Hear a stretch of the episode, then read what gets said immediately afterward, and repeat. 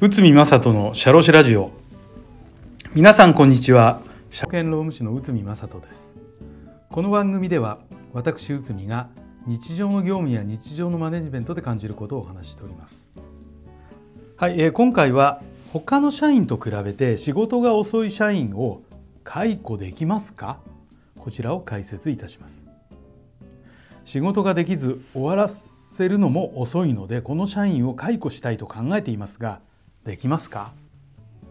仕事ができない仕事が遅いということは労働の質の不足であり本人の能力不足の問題です。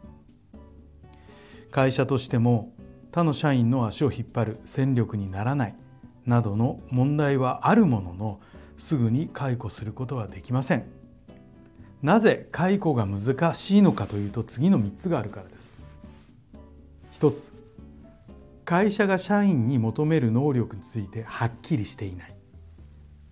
労働契約等で会社が求める労働能力を明示していない。2つ目労働能力が欠けていることが証明できない。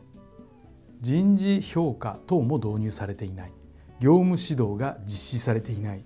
始末書などを提出させていない。3つ目労務管理ができていない。会社が仕事ができない等の主観で判断している。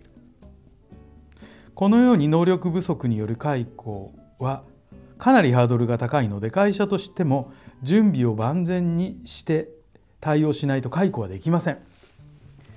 しかし能力不足の解雇で有効と判断された裁判があります。日水根事件東京地裁平成15年12月です。社員はシステムエンジニアとして中途採用された。社員は日常業務は満足にこなせずまた命じられた業務についても期待された結果を出せなかった。上司の指示に対し反抗的な態度を示していた。多くの同僚とも意思疎通ができず自己の能力不足による業績不振を他の人の責任に転嫁する態度を示していた。人事部門の監督と助力のもとにやり直しの機会が与えられたにもかかわらず改善されなかった。会社は改善の余地なしと判断し解雇を辞した。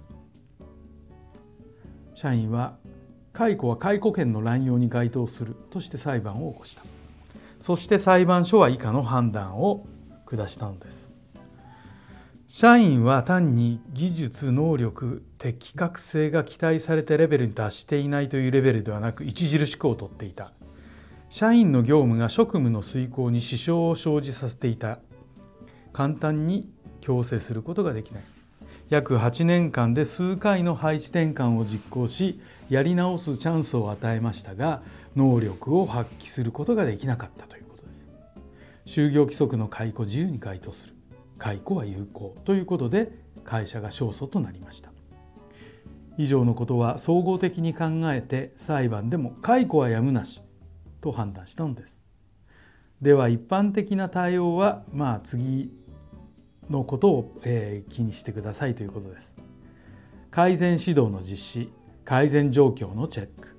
再改善指導の実施配置転換の検討退職勧奨の実施も検討。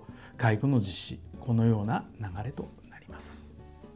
はい、ということで解雇非常に難しいというふうに言われていますけどまあここまでやったらというような事例をちょっとごお話しさせていただきました。今回は他の社員と比べて仕事が遅い社員を解雇できますか？こちらについて解説いたしました。